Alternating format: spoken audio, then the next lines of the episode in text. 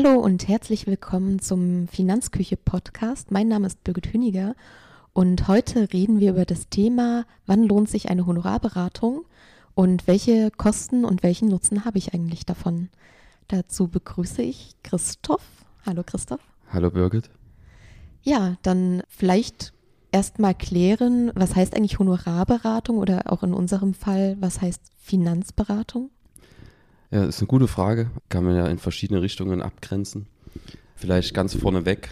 Ähm, wir sind Honorarberater, das heißt, wir sind vielleicht bei dem Thema nicht die allerunabhängigste Stelle, wenn man uns fragt, lohnt sich eine Honorarberatung? Wir werden trotzdem versuchen, das so objektiv wie möglich natürlich zu gestalten. Ähm, aber das vielleicht immer ein bisschen im Hinterkopf zu haben, wenn wir Beiträge über das Thema machen, dass wir vielleicht ein bisschen ja, durch eine grünere Brille sehen manchmal, als es das vielleicht ist. Das will ich vorneweg schieben. Ähm, die andere Frage, was ist eigentlich Finanzberatung? Das ist die, die, die wichtigste Frage, ähm, bevor man die Frage stellt, wann lohnt sich eine Honorarberatung? Weil wenn ich mir diese Frage stelle, sollte ich mir vorher klar werden, was möchte ich eigentlich? Also was soll mir diese Dienstleistung bringen? Will ich einfach nur jemanden, der mir ein Produkt vermittelt? Oder will ich wirklich ergebnisoffen in eine Beratung starten? Ähm, das sind zwei verschiedene Ausgangssituationen. Wenn man einfach sagt, okay, ich will ein Produkt haben, dann kann man das sowohl bei der Honorarberatung als auch bei der Provisionsvermittlung machen. Ich glaube, da ist man an beiden Stellen ganz gut aufgehoben, wenn ich genau weiß, ich will eine Berufsunfähigkeitsversicherung in Höhe X mit Laufzeit Y ähm, und die soll so und so ausgestaltet sein, dann kann ich auch zum Versicherungsmakler gehen und der eine ordentliche Risikovoranfrage macht, meinen Gesundheitsstatus aufarbeitet und mir den Vertrag dann einfach vermittelt mit den besten Bedingungen und dem besten Preis-Leistungs-Verhältnis. Ob das dann über eine Honorarvermittlung, Honorarberatung läuft oder über eine Provisionsvermittlung, ist dann gar nicht mehr so entscheidend, glaube ich. Ähm, der größte Mehrwert, den eine Honorarberatung aus meiner Sicht stiften sollte, ist immer, wenn die Frage ist, ich will eine grundsätzliche Beratung haben. Ich will wissen, was zu meinem Leben passt, ob ich überhaupt eine Berufsunfähigkeit brauche, eine Berufsunfähigkeitsversicherung, wie soll die ausgestaltet sein, welche Laufzeit soll die haben, welche Höhe, was gibt es für Alternativen? Wie spielen da gesetzliche Ansprüche mit rein? Ich habe ja vielleicht auch Ansprüche auf Erwerbsminderungsrente. Ähm, will ich das mit berücksichtigen? Will ich das nicht mit berücksichtigen? Will ich vielleicht das teilweise berücksichtigen? Will ich vielleicht auch mit dem Risiko einfach leben? Kann ja auch eine Entscheidung sein. Sollte man sich vielleicht genau überlegen, wo eine Familie hat, aber wenn man die nur für sich alleine trifft, die Entscheidung, kann es auch sein, dass ich einfach mit einem Risiko leben möchte. Ich habe auch damals die Berufsunfähigkeitsversicherung primär abgeschlossen, weil ich wusste, ich will Familie haben. Das war so meine Hauptintention. Wenn ich es nur für mich selber entschieden hätte, ähm, weiß ich nicht, wie ich mich dann entschieden hätte. Hätte auch sein können, dass ich darauf verzichtet hätte ähm, und das Risiko einfach in Kauf genommen hätte, dass ich dann eben keine Absicherung habe im Ernstfall. Aber da ich Familie wollte, war es relativ klar. Und dasselbe gilt natürlich für den jeden Bereich, für den Bereich Altersvorsorge, für den Bereich Geldanlage. Immer wenn ich eine ergebnisoffene Beratung haben will, und erst wissen will, vor allem auch, wie sich verschiedene Entscheidungsbäume auf mein Leben ähm, auswirken. Vielleicht ist ja auch gar kein Finanzprodukt die richtige Lösung im, im Moment und ich sollte mich vielleicht erstmal auf meinen beruflichen Weg konzentrieren. Auch das könnte im Rahmen der Honorarberatung herauskommen. Und das sind, glaube ich, die zwei primären Sachen, die ich für mich im ersten Weg entscheiden sollte. Ähm, will ich einfach nur eine Produktvermittlung? Ich weiß ganz genau, was ich haben will und gehe zum Finanzberater oder Finanzvermittler in dem Moment und sage, ich will eine Berufsunfähigkeitsversicherung Höhe X. Ähm, bitte die besten Bedingungen dazu und Gesundheitsstatus sauber aufarbeiten vorher. Oder will ich für mich erstmal die Frage klären, brauche ich sowas überhaupt? Und wenn ja, wie soll es ausgestaltet sein? Genau. Und das dann vielleicht eingebettet in den kompletten Finanzplan, weil äh, so rausgelöst eine Entscheidung ist immer so ein bisschen eine schwierig. Beispiel, ähm, vielleicht auch, will ich in die private Krankenversicherung wechseln oder nicht? Ähm, das hat immer extreme Auswirkungen auf die Altersvorsorge. Und äh, dann muss man eigentlich zwangsläufig, befindet man sich bei der Frage schon wieder in der Altersvorsorgeplanung. Und das sind so große Fragen, wo es aus meiner Sicht extrem viel Sinn macht, eine vom Produkt losgelöste Dienstleistung in Anspruch zu nehmen, wo die Honorarberatung eben ihre Stärken ausspielen kann, weil man nicht darauf angewiesen ist, dass ein Produkt vermittelt wird als Berater, weil man eben unabhängig von der Produktvermittlung sein Honorar erdienen kann. Genau, und wenn ich mich dann entschieden habe für eine Honorarberatung, dann ja, muss ich auch noch schauen, wie teuer das eigentlich ist, beziehungsweise was kostet denn so eine Honorarberatung? Ja, das ist, ich würde vorschlagen, wir gehen von uns aus, weil das ist wie die Frage, was kostet ein Auto? Ein Auto kann 5000 Euro kosten, ein Auto kann aber auch 150.000 Euro kosten oder im Extremfall noch mehr. Und das bei einer Honorarberatung gibt es auch extrem große Spannweiten. Wenn wir beim Stundenhonorar unterwegs sind, würde ich sagen, eine seriöse Beratung geht bei 120 Euro die Stunde los und dann bis so ungefähr 200, 120 bis 200 Euro. Das sind so die Stundensätze, in denen sich bewegt, wahlweise inklusive oder zuzüglich Mehrwertsteuer. Wir selber nehmen 170 Euro inklusive Mehrwertsteuer. Das muss man auch, ja, wenn jemand zu günstig ist, dann spricht das immer gerade nicht für eine gute betriebswirtschaftliche Kalkulation, weil wenn man wirklich mal sauber kalkuliert, vielleicht auch mit einem Mitarbeiter, einer Mitarbeiterin kalkuliert, das Büro bezahlt und vielleicht noch seine eigene Altersvorsorge stemmen will, dann ist es mit einem 120 Euro Stundensatz schon extrem knapp, weil du ja auch nicht rund um die Uhr am Kunden arbeitest, sondern ähm, auch mal vielleicht ein paar strategische Entscheidungen triffst, organisatorisches zu tun hast, was du eben nicht abrechnen kannst. Und wenn man nicht so einen Stundensatz kalkuliert, ist man eben ganz schnell bei 120 Euro aufwärts. Das zum Stundensatz. Wir selber arbeiten ja häufig mit Pauschalsätzen. Wenn wir jetzt im Bereich Finanzplanung ist, wo man wirklich umfassend zusammenarbeitet, Zielplanung zusammen macht, finanziellen Ist-Status aufnimmt und den Ist-Status dann Richtung Soll bewegt und guckt, welche verschiedenen Wege habe ich denn zur Auswahl ähm, in meinen Entscheidungskriterien und dann auch noch bei der Umsetzung unterstützt und das Ganze vielleicht über einen längeren Zeitraum. Ist ja nichts, was punktuell erledigt ist in nur fünf Minuten, sondern meistens dauert das ein paar Gespräche und hat man vielleicht noch ein, zwei Jahresgespräche und wir nehmen zum Beispiel für zwei Jahre in der Finanzplanung für einen Single so um die 3300 Euro, gesplittet in Einmalzahlung und Raten. Und das ist was, wo man auch sagen muss, das ist gar nicht so üppig kalkuliert. Also viel, viel, für viel weniger kann man keine saubere Finanzplanung machen. Zumindest nicht, wenn man noch, ich sag mal, ein, zwei Controlling-Gespräche mit reinbauen möchte. Im Bereich der Anlageberatung sind wir bei 1800 Euro wenn man die Finanzplanung vorher macht, kann man es ein bisschen günstiger machen, weil man die Ist-Aufnahme nicht nochmal machen muss. Ähm, das mal bei 1200 Euro, aber 1,8, wenn man eine reine Anlageberatung macht, ohne vorher Finanzplanung zu haben. Da aber auch wieder, was kriegt man dafür? Bei uns ist es eben auch immer dieser, dieser Ansatz, dem Mandanten Wissen mit an die Hand zu geben, um Entscheidungen nachvollziehen zu können und vor allem idealerweise auch selber treffen zu können und abwägen zu können. Und das kannst du eben nicht in einem Gespräch erreichen. Da haben wir auch bei einer Anlageberatung, haben wir im ersten Moment die, die Ist-Analyse, die Zielplanung, dann die Risikobereitschaft, Risikowahrnehmung, Risikotragfähigkeit, Ertragsbedarf. Und dann geht es eigentlich erst los, wie sieht eine effiziente Geldanlage eigentlich aus, um dann zu den Produktempfehlungen zu kommen, ähm, verschiedene Portfolios durchzusprechen und dann ähm, zur Umsetzung überzugehen.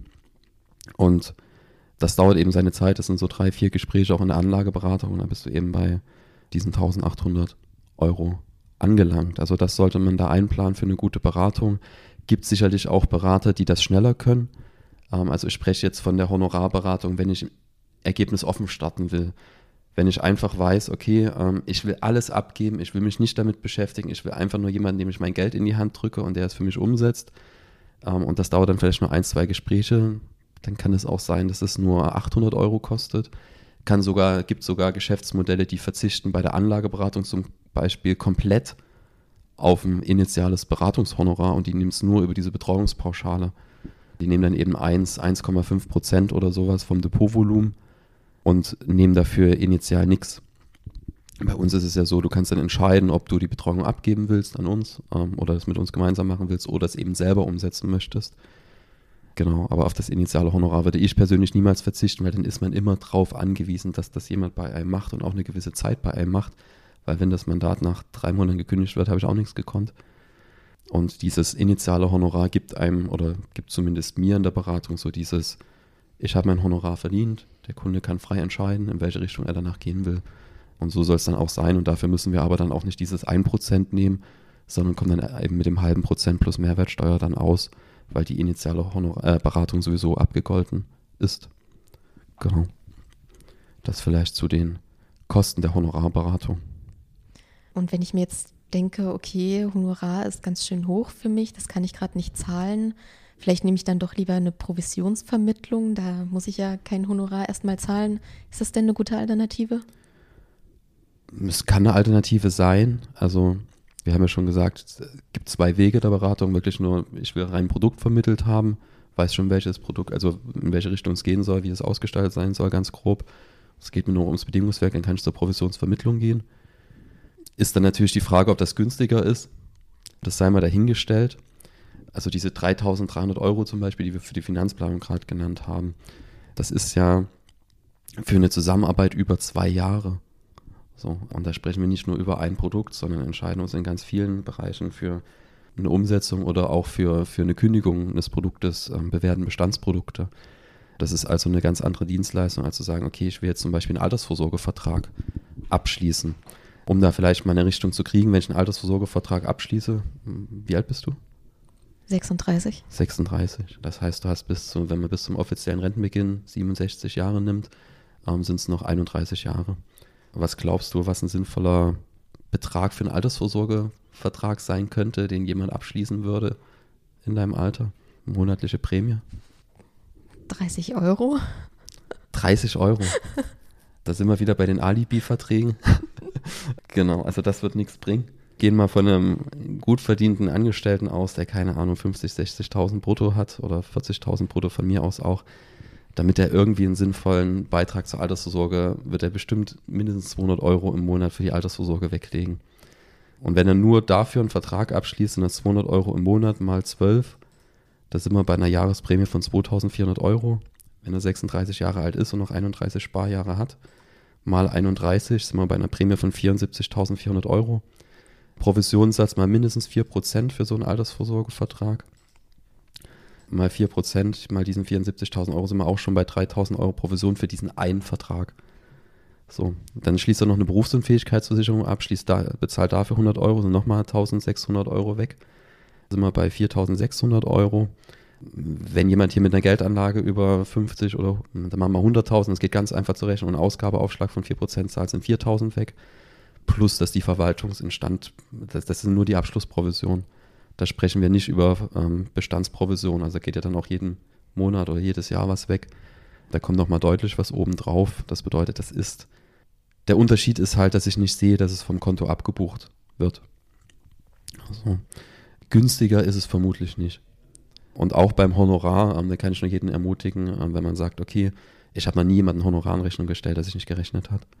Da kann man vielleicht auch in der Ausgestaltung ein bisschen was machen. Ich weiß, ich brauche meine 3300 Euro in den zwei Jahren, damit sich irgendwie rechnet. Ähm, wie man dann die Zahlungsmodalitäten gestaltet, da kann man sicherlich sprechen.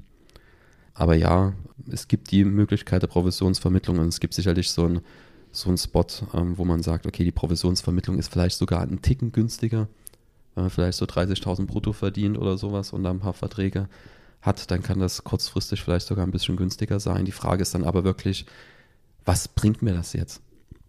So. Ab einem gewissen Gehalt muss man sich dann auch ganz ernsthaft die Frage stellen, bringt es jetzt in diesem Moment was für die Altersvorsorge wegzulegen? Kann ich damit über diese Mindesthürde springen? Also ich brauche eine Mindestrente, damit ich über Grundsicherung drüber hüpfe. Klar, gibt dann Freibeträge, Riester mittlerweile, wo man sagt, okay, die sind, die werden nicht auf die Grundrente oder Grundbetrag angerechnet im Alter. Das macht dann immer Sinn. Ähm, aber alles darüber hinaus ist dann immer die Frage, entlasse ich da einfach einen Staat ähm, und kriege dann keine Zuschüsse mehr im Alter, wenn ich jetzt noch was oben drauf setze. Wenn dem so ist, sollte man vielleicht drüber nachdenken, ob man erstmal nichts macht und schaut, dass man das in Weiterbildungen steckt oder so, das Geld, ähm, um, um das Gehalt nach oben zu kriegen. Genau, also immer so eine schwierige Gratwanderung. Ist halt oft so, wenn man sagt, okay, ich kann mir die Honorarberatung nicht leisten, ist die Frage, macht eine Provisionsberatung da jetzt Sinn im Bereich Altersvorsorge? Würde ich mal ein Fragezeichen dran machen, weil das meistens darauf hindeutet, dass für das Thema generell gerade relativ wenig Geld da ist und man erstmal dran arbeiten sollte, das Budget vielleicht einen Ticken hochzuziehen. Wie gesagt, ein paar Ausnahmen gibt es, Riester zum Beispiel oder so, wenn man diese Freibeträge erstmal ausschöpft, die man immer dazu kriegen darf in der Rente. Genau. Aber die meisten Kunden, und da sollte man ehrlich sein, wenn sich dann Provisionsberater hinstellen und sagen, ja, und da aber wieder im Hinterkopf haben, wir sind Honorarberater, sehen das vielleicht ein bisschen grüner, als es ist. Das Thema Honorarberatung, wenn, wenn dann ein Provisionsberater sagt, okay, bei, bei mir haben auch Kunden eine Chance, die eben in einer Honorarberatung, wo sich das Ganze nicht rechnen würde.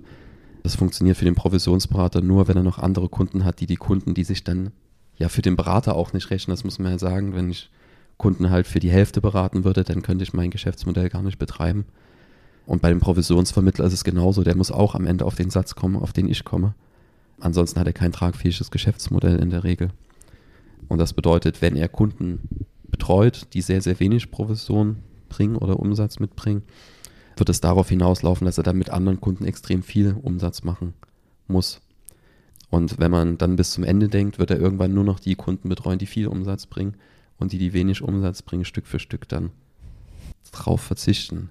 Und das ist dann immer eine schwierige Frage, finde ich. Und das ist eine soziale Frage. Da muss aus meiner Sicht, wir werden ja auch irgendwann nochmal einen Beitrag machen zum idealen Rentensystem, so diese Grund, Grundsachen, die müssten eigentlich staatlich organisiert sein.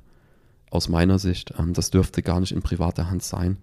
Ähm, sowas wie Riester oder sowas, das, was man da oben drauf macht, wo man eben gerade das noch dazu verdienen darf, auch die Grundrente, das darf aus meiner Sicht ein Unding, dass das in privater Vermittlerhand ist. Ja, da sollte man eher ansetzen in der Politik, dass man weniger Beratungsaufträge schafft, die eigentlich gar keinen Sinn machen. Genau.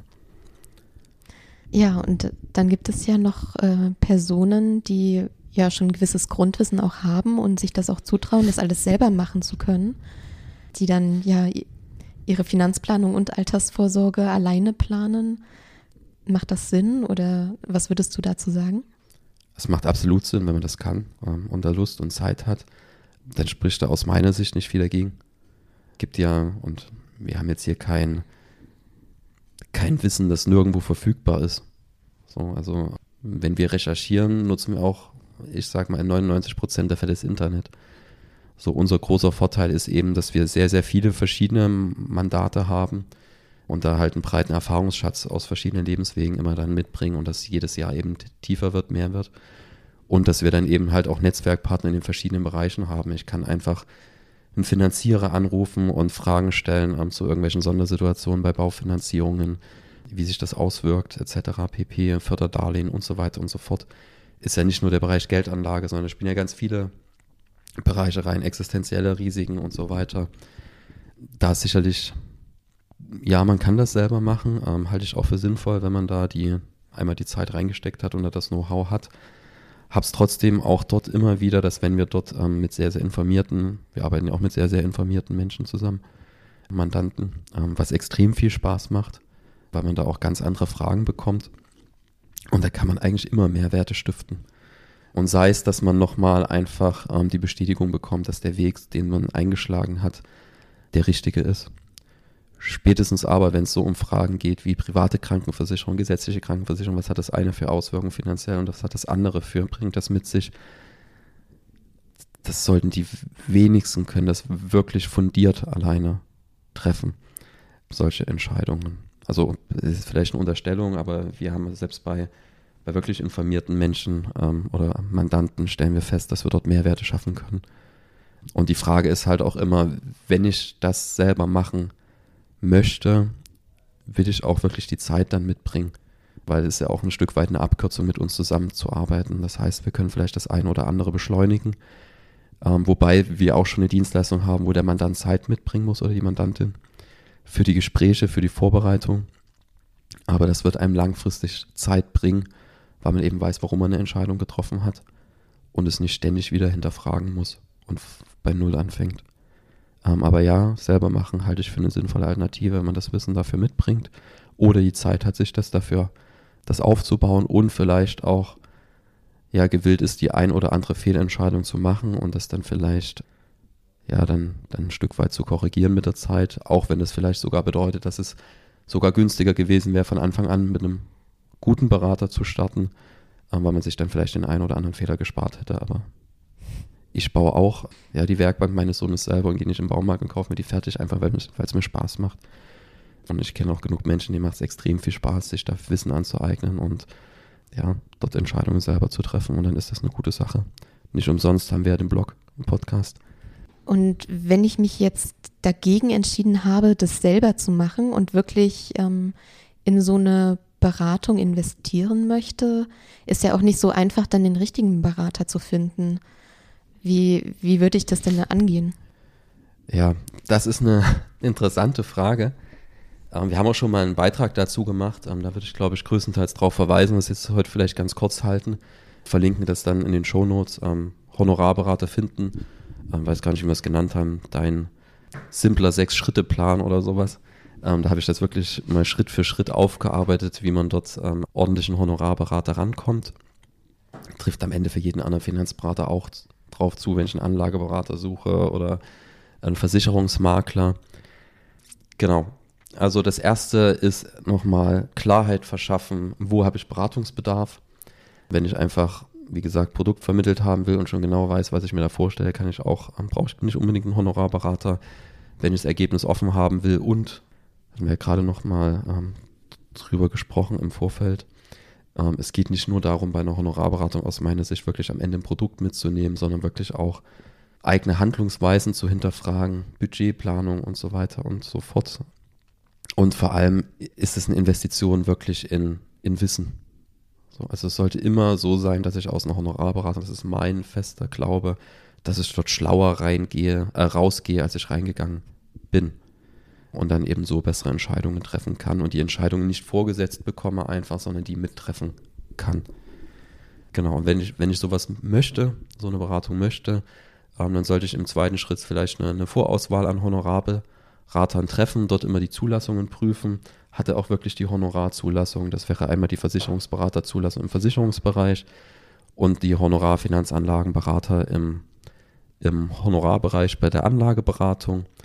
Alle anderen Zulassungen, ja, die können dann auch Provisionen nehmen. Das macht dann nicht so viel Sinn. Also Zulassungen prüfen, das nächste ist dann natürlich, ich will einen guten Honorarberater haben. Das heißt, ich sollte mir mal die Referenzen anschauen. Zwiegespalten bin ich da bei allen Bewertungsportalen, wo die Berater Geld für bezahlen. Ähm, das ist immer bei Kennst du ein, Who Finance und so weiter und so fort, wo die Berater wirklich Geld dafür bezahlen, um dort gelistet zu sein. Weiß nicht, wie viel Sinn das macht, dort nach Bewertungen zu schauen. Kenne auch Kollegen, die arbeiten mit diesen Portalen zusammen. Ich selbst mache es nicht. Ich tue mich da auf Testimonials für die Website beschränken auf echte und auf, das ist, glaube ich, die Anlaufstelle, die heutzutage am meisten genutzt wird, das sind Google-Bewertungen. Weil da hast du keinen großen Einfluss drauf. Ähm, wenn da mal eine schlechte Bewertung kommt oder sowas, die steht dann halt da. Also das sind aus meiner Sicht noch die ehrlichsten Bewertungen, wo man am meisten drauf vertrauen kann, dass da am wenigsten getrickst wird bei den Bewertungen.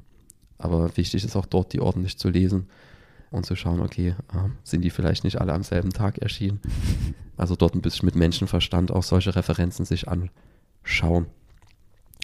Das andere ist dann auch, wenn man weiß, okay, ähm, der hat die passende Zulassung, die Referenzen passen, ähm, der Internetauftritt ist vielleicht auch so, dass er für mich sympathisch rüberkommt, dann spielt aus meiner Sicht immer mehr eine Rolle. Ist ja nicht so, dass ich vielleicht mein Leben lang im selben Ort wohne und vielleicht sich auch so mal die Situation ergibt, dass ich zum Beratungsgespräch nicht ins Büro kommen kann oder möchte, werden auch Online-Gespräche angeboten. Also kann ich das Ganze digital abwickeln, selbst wenn ich das im ersten Moment vielleicht gar nicht wahrnehmen möchte, halte ich immer für extrem sinnvoll. Ähm, wir haben es mittlerweile sogar, dass viele Leipziger Kunden einfach zu Hause, von zu Hause aus das Ganze machen, obwohl sie vor Ort kommen könnten. Und wenn man dann sich einen Honorarberater gesucht hat, Vielleicht hat man noch einen zweiten, wo man sagt, okay, da kann ich es mir vorstelle, vorstellen. Und dann idealerweise zwei, drei Erstgespräche vereinbaren. Und dann gucken, okay, wo passt es einfach am besten, das Gesamtpaket. Ja, und dann einfach drauf einlassen. Und dann habe ich meinen Honorarberater gefunden. Was konkret kann ich denn dann von dem erwarten oder von ihr? Ja, das ist eine gute Frage. Das ist wie die Frage nach dem Autokauf. ähm, weiß gar nicht, warum ich heute beim Thema Auto bin.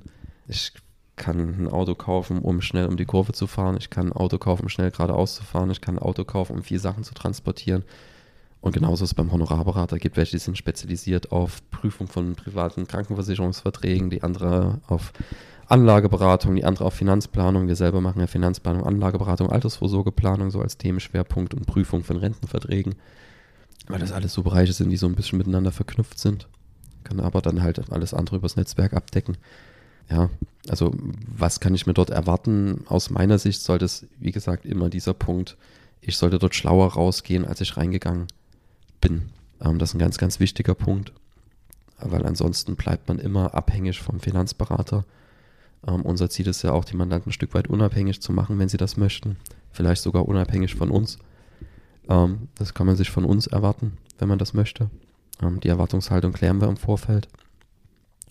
Genau. Und wenn ich einfach zum Honorarberater bin, der, also wo wir zum Beispiel nicht die richtigen Ansprechpartner sind, wenn ich einfach ein Produkt vermittelt haben will, das können andere Honorarberater vielleicht effizienter. Und da ist man bei uns nicht der Richtige. Und was ich mir erwarten kann, das sollte ich im Erstgespräch mit dem Berater dann festhalten und klären. Vielleicht noch im Zweitgespräch, bis dann der Auftrag steht. Genau. Also ganz wichtig, erstmal selber wissen, was man eigentlich will. Ja. Und dann gucken, jemanden finden, der dann auch meine Bedürfnisse irgendwie befriedigen kann. Genau. Also das ist, das ist wirklich das A und O und das ist, glaube ich, auch der Grund, warum wir, ja, ohne da jetzt vielleicht viel vorwegnehmen, warum wir viele zufriedene Kunden haben, ist, weil hier, glaube ich, am Anfang die Erwartungshaltung ganz klar geklärt wird. Und jeder, der hier Kunde wird, der will das auch. Also der will das, was wir hier anbieten. Und das macht dann so viel Spaß, zusammenzuarbeiten, wenn das klar ist. Und da bringt es nichts, irgendwie eine Dienstleistung in Anspruch zu nehmen, wo man so ein bisschen Bauchkrummeln hat und sagt, okay, es passt gar nicht zu meinem Anliegen. Sonst muss einfach für beide Seiten dann passen. Der Honorarberater oder Finanzberater hat nichts davon, einen unzufriedenen Kunden zu haben. Und der Kunde hat auch nichts davon, unzufrieden zu sein. Also die Erwartungshaltung am Anfang für beide Seiten zu klären, das ist, glaube ich, der entscheidende Punkt. Ja, die Investition in einen Honorarberater kann sich definitiv lohnen. Was wäre so dein Resümee oder was wünschst du dir, was die Leute jetzt ähm, davon mitnehmen? Ich wünsche mir einfach, dass, und das haben wir vielleicht noch gar nicht so angesprochen, vielleicht für die Branche an sich, ähm, ganz viel Transparenz. Den Schritt sind wir jetzt auch noch stärker gegangen mit der neuen, neuen Webseite im Bereich der Honorarberatung ähm, dass einfach von Anfang an auch klar ist, was kostet so eine Honorarberatung, weil ich habe auch schon Anrufe gekriegt, die mir dann am Telefon gesagt haben, oh, das ist ja schön, dass sie mir ihr Honorar nennen, wo ich mir denke, okay, warum soll ich nicht sagen, was ich koste? Aber anscheinend ist es auch bei Honorarberatern so, dass sich manche im Vorfeld schwer damit tun, ihr Honorar zu kommunizieren, vielleicht weil sie Angst haben, dass der Auftrag dann nicht zustande kommt. Und da würde ich mir einfach von der Branche an sich vielleicht ein bisschen mehr Mut und Transparenz wünschen, dass man das ganz, ganz klar kommuniziert, einfach um die realistische Erwartungshaltung dann auch zu schaffen und allen Seiten auch sinnlose Gespräche zu ersparen. Ähm, weil es bringt mir nichts, wenn der Kunde mit völlig falschen Vorstellungen in ein Erstgespräch reingeht und dann nur ein Drittel der Erstgespräche zu einem Auftrag führen. Das macht ja gar keinen Sinn, für beide Seiten nicht. Also das wäre das eine, was ich mir wünschen würde, dort mehr Transparenz ähm, in der Kommunikation der eigenen Dienstleistung Wobei wir da schon in eine, richtige, in eine gute Richtung gehen. Wenn ich mir ein paar andere Marktteilnehmer angucke, wird es immer, immer besser. Ähm, wird er auch bei uns Stück für Stück besser. Ähm, ist nicht so, dass dir jemand da sagt, so sieht das Geschäftsmodell aus und so sollst du es umsetzen, sondern das musst du dir Stück für Stück erarbeiten und immer, immer besser werden. Also für uns haben wir selber den Anspruch, dann vielleicht auch jedes Jahr uns ein Stück weiterzuentwickeln.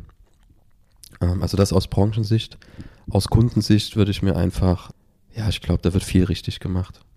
Wo man halt aufpassen sollte, ist, dass man halt wirklich weiß, ja, wo sind Abhängigkeiten? Also da eher nicht so bezogen auf die, die Menschen, die jetzt sowieso eine Honorarberatung in Anspruch nehmen, sondern wirklich, wer einfach in, heute noch in der Bank geht und äh, dort der Meinung ist, er kriegt eine unabhängige Beratung in den, ich gehe jetzt mal von der Standardbank aus, nicht von einer um, Honorarbank oder Quirinbank oder sowas wenn ich in die Sparkasse gehe und dort denke, ich kriege dort eine ergebnisoffene Beratung, dann sollte ich diese Erwartungshaltung nochmal ganz genau hinterfragen. Das wäre mein großer Wunsch. Ähm, weil wir immer noch sehen, dass dort viele suboptimale Entscheidungen getroffen werden. Und das wäre richtig toll, wenn sich da noch mehr bewegt. Ja, dann danke dir für das Gespräch und dass du uns wieder hast teilhaben lassen an deinen ja, vielen Erfahrungen. Und danke auch euch, dass ihr wieder eingeschaltet habt. Und wir hören uns dann beim nächsten Mal. Bis dahin. Bis dahin. Tschüss.